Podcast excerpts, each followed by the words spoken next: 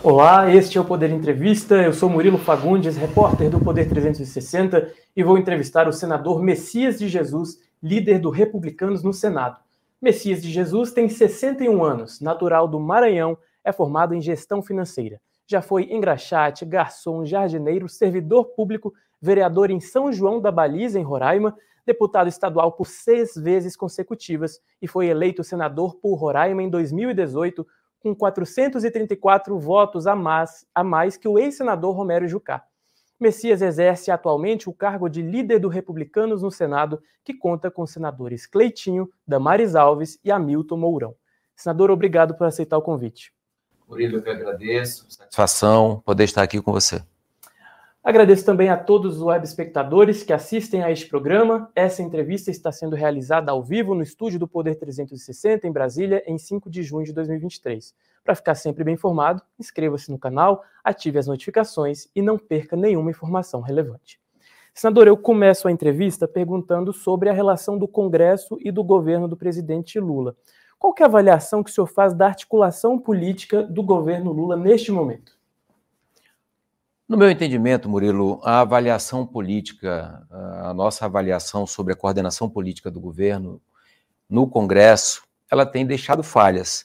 Tanto é a necessidade que se tem de, de que os presidentes das casas po possam estar agindo diretamente, fortemente nas bases, com os deputados e com os senadores, para que tenham projetos do governo aprovados se a, a, coordenação política fosse mais forte, mais efetiva, certamente não seria necessário que o presidente da casa, da Câmara ou do Senado pudesse estar fazendo um contato direto com os seus liderados, com os deputados ou com os senadores.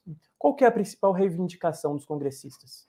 Na verdade, um contato mais direto, direto, sério e respeitoso. É isso que é, o Congresso certamente exige, a Câmara e o Senado, que esse contato direto é, com quem de fato define, porque o que se precisa decidir é quem define no governo. Quem define com, com o Congresso, quem conversa com o Congresso e quem é que define as coisas ali. É isso que precisa ser definido no governo. O senhor faz parte do Republicanos, que é um partido cortejado aí pelo presidente Lula para se reaproximar da base aliada do governo. Uh, com a atual formação na, da sigla, principalmente no Senado, com Damares Alves, Cleitinho, o ex-vice-presidente Hamilton Mourão, o senhor acredita ser possível esse alinhamento com o governo em algum momento, uh, principalmente no Senado? O diálogo ele é extremamente necessário. E os senadores do Republicanos, os que você citou nesse momento, são é, homens e mulheres preparados para o, o debate político, para o diálogo e certamente conversarão com o governo, sem dúvida nenhuma, principalmente se for pautas que tenham interesse para o país. Mas hoje há essa procura do governo até os republicanos para ser parte da base aliada? A gente nem precisa discutir se o republicano será ou não base aliada. Não é isso que o republicanos quer. O republicanos precisa entender o que é importante de fato para o governo. E o governo precisa dizer isso aos republicanos e aos demais partidos. O governo precisa dizer qual a matéria, qual a pauta, e, e, e em que nível é que o, o, governo está preparado, está querendo levar o debate. E aí o Republicanos terá a resposta necessária. Há alguns veículos que noticiam que o governo já ofereceu ou pretende oferecer ministérios, espaço no governo para os republicanos. O senhor uh, escutou algum tipo dessa, dessa abordagem? Existe esse movimento? Existem vários boatos nesse sentido. No meu entendimento, não passam de boatos. O governo, no meu, no, pelo que eu sei, não ofereceu e o Republicanos não pediu, não pede e não pedirá espaço no governo. O que o, o Republicanos quer, certamente, é que as pautas que sejam importantes para o governo sejam também importantes para o, o Republicanos. E se for pautas que sejam importantes para os republicanos, sejam caras para nós, certamente o Republicanos irá votar favorável em, em toda a sua composição. Pois falando então de pauta importante, marco fiscal que já foi aprovado na Câmara e segue agora para o Senado. O senhor acredita na aprovação desse projeto com muitas mudanças no Senado? Acredito que certamente será votado é, no Senado Federal e acredito, inclusive, na aprovação.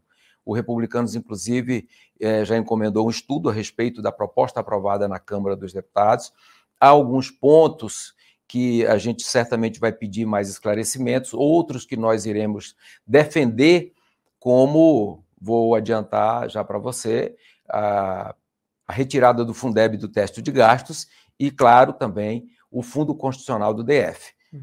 Com essas ressalvas, o Republicanos tende a votar favorável no Senado da República. E a reforma tributária? Como que o senhor acredita que vai avançar na Câmara e como vai para o Senado? A reforma tributária, Murilo, é sem dúvida nenhuma, no meu entendimento, importante, importantíssima para o crescimento econômico, geração de renda, é, melhoria da oferta de emprego, melhoria eh, do ambiente de negócio, e isso só se fará se tiver uma reforma tributária que alcance os desejos amplos de toda a sociedade. E ela é necessária, extremamente necessária, e nós queremos aprovar a reforma tributária, esperamos que o governo chegue a um consenso o mais rápido possível em uma proposta viável para o país. Outra indicação que precisa de aval do Senado, senador, é a indicação do advogado Cristiano Zanin ao STF. O presidente Lula confirmou a indicação dele na, na última quinta-feira.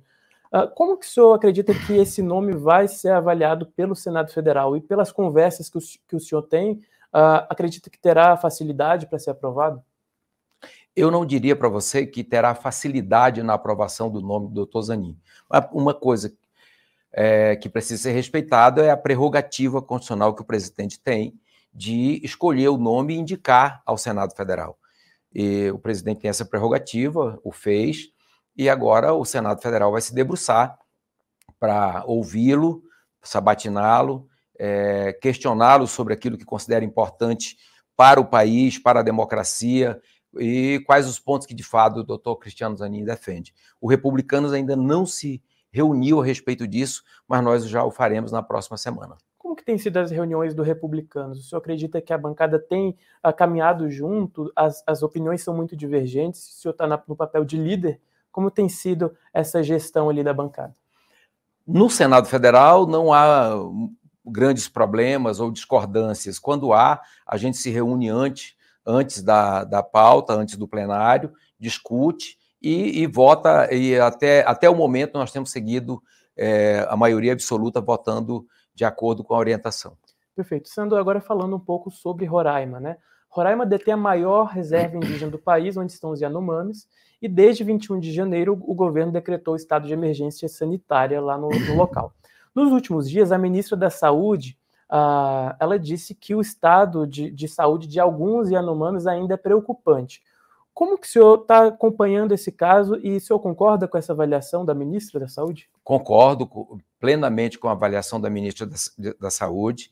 Ela tem conhecimento disso e é tão preocupante que no atual governo já morreram 132 Yanomamis. Portanto, ela deve ter consciência de que isso é preocupante e o governo deve agir além da propaganda, deve agir efetivamente em loco dentro dos Yanomamis, que são subdivididos em sete etnias, são sete grupos, os Yanomamis não é um, um povo só, eles são sete, sete povos, sete etnias divididas, e eles é, falam, inclusive, idiomas diferentes, línguas diferentes.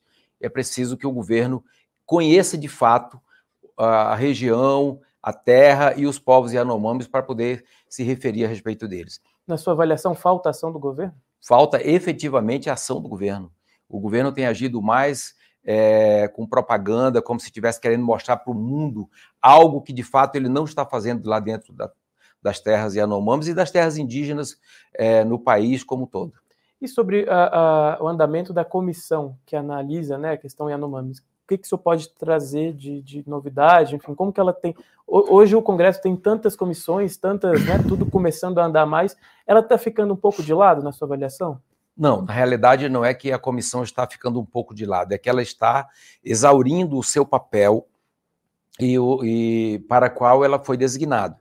A comissão tem 120 dias, o relator está concluindo o relatório, e deve estar encaminhando para aprovação, para a aprovação da comissão e, consequentemente, encaminhar à mesa e ao plenário do Senado Federal. Ela atingiu, no meu entendimento, o seu objetivo, verificou de perto a questão dos garimpeiros. Ela, essa comissão foi criada especificamente para é, servir de elo entre o governo, os garimpeiros e os povos indígenas ali entrar num, em um consenso e fazer, claro, com que a retirada do, dos garimpeiros lá da região das terras Yanomamis é, seja o menos dolorosa possível. E é isso que tem acontecido. Visitamos as terras indígenas, as terras Yanomamis, conversamos com autoridades do Estado, com lideranças do garimpos, lideranças indígenas, e estamos apresentando um relatório que certamente trará sugestões ao Senado Federal e ao governo federal. Ok. Senador, nós falávamos sobre a orientação de bancada ali do Republicanos. Na última semana, os senadores do Republicanos votaram de forma unânime contra a medida provisória que estabelece a nova esplanada dos ministérios, que é a esplanada ali a escolhida pelo presidente Lula. Por que, que o Republicanos tomou essa decisão de votar contra a MP? Na verdade, o Republicanos votou contra a MP não por ser contrário à organização do governo pelo próprio governo, mas pela falta de tempo. Nós não tivemos tempo de analisar a emenda, aliás, a medida provisória. Nós não tivemos tempo de analisar a medida provisória, o que foi tirado ou incluído dentro lá na Câmara dos Deputados, e em função disso, o republicano decidiu votar contrário. Inclusive também porque não houve lideranças do governo conversando com os senadores do republicanos para explicar a matéria. Uhum. Uh, o senhor acredita que essa tendência de a Câmara enviar medidas provisórias de última hora, isso deve se perpetuar? É, foi uma crítica de vários partidos do, do Senado. Né? Isso, isso, lamentavelmente, tem acontecido. É, é lamentável porque são duas casas que precisam se entender e se respeitar. Portanto, é, o que, é, o que a gente pode fazer é torcer para que as duas direções da Câmara e do Senado possam encontrar um caminho e evitar que isso aconteça tanto quanto a medida partir da Câmara quanto quando partir do Senado Federal. Ok. Líder, uh, sobre agora a questão do, do movimento sem terra. Em abril, o senhor acusou-lhe o governo de incentivar invasões, principalmente em Roraima. Agora nós estamos em junho na sua avaliação de lá para cá, como que está esse movimento? E o senhor ainda mantém essa crítica de que o governo incentiva as invasões de terra? Mantenho, mantenho a crítica ao governo de que ele incentiva as invasões de terras, inclusive as invasões acontecidas no estado de Roraima por, por, indígenas, foi após a ida do presidente da República lá, quando ele esteve em Roraima, ele anunciou que iria fazer novas demarcações de terras e ampliaria novas é, as, as já existentes lá no estado de Roraima. Dia seguinte, mais de cinco fazendas foram é, invadidas por indígenas, é, fazendas produtivas, pessoas trabalhando, fazendas que ficam nas cercanias das terras indígenas, mas que estão fora da demarcação feita já é, e autorizada, inclusive, pelo Supremo Tribunal Federal, como foi o caso da Raposa Serra do Sol, São Marcos e tantas outras que lá existem. Hoje, dia 5, a ministra do Meio Ambiente, Mariana Silva, fará um pronunciamento em rede nacional, Dia do Meio Ambiente. Como que o senhor avalia a atuação dela nos últimos dias? A ministra Marina parece querer mostrar para o mundo um trabalho que não é o que o povo brasileiro necessita. É preciso que a ministra Marina conheça de fato o, o Brasil, é, conheça as peculiaridades dos estados brasileiros, em especial dos estados amazônicos. Roraima, por exemplo, nós temos 67,4% do estado demarcado em áreas indígenas, área de conservação ou flotas. Flonas, 67,4%. Nós temos, para você ter uma ideia, é, no estado de Roraima, o que sobra para o estado de Roraima são 19% para a produção. Desses 19%, você ainda tem que excluir áreas montanhosas, é, áreas alagadiças, capinaranas, que não servem para a produção. Vai nos sobrar aí cerca de 8%. Dos 8% que sobra para o Estado de Roraima produzir, de acordo com o Código Florestal, o Estado só pode produzir em 4% disso. Ou seja, nós somos o segundo Estado do Brasil, só perdemos para o Amapá, que mais que mais oferece sacrifício ou oferece ao Brasil condições de se preservar e preserva. Portanto, é, lamentavelmente, inclusive, a, a, ministra Marina está tentando é, fazer novas criações de flonas no estado de Roraima. É, lamentavelmente, ela quer criar 269 mil hectares de flonas lá no estado, de flotas, de unidade de conservação, é, em terras já antropizadas. Ela quer fazer uma unidade em Viruá, que está antropizada, lá tem produtores com mais de 50 anos, 60 anos ali. Ela quer fazer em Maracá, que fica no município de Alto Alegre, que também tem produtores com mais de 40, 50, 60 anos ali. É, é, portanto, desnecessário que ela exija do Estado de Roraima mais sacrifício, porque Roraima tem contribuído, tem trabalhado muito, e eu espero que isso não seja uma vingança do governo Lula com o Estado de Roraima. Ok, senador, para encerrar a entrevista, eu vou propor aqui um bate-bola. Eu vou dizer um tema e o senhor responde ali, faz um rápido comentário, no máximo duas, três palavras sobre o que eu vou dizer. Vamos lá. Presidente Lula. Presidente Lula está revoltado. Jair Bolsonaro. Perdeu por falar coisas desnecessárias. Reforma tributária. Necessária e urgente. Fernando Haddad. Tem se mostrado um bom interlocutor. Cristiano Zanin. Temos que esperar. Legalização do uso recreativo da maconha, como acontece em países da Europa e alguns estados dos Estados Unidos. Algo a ser analisado com muita cautela. Flexibilização da lei que trata sobre o aborto. Mais cautela. Cotas para minorias e universidades. Não sei se existe necessidade de se criar tantas, tantas cotas no, no Brasil. Impostos federais sobre combustíveis. Um absurdo. Privatização dos Correios e de outras estatais. Desnecessário. Excludente de licitude.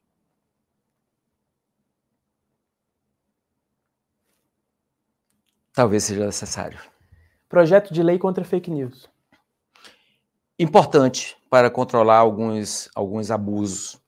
Ok.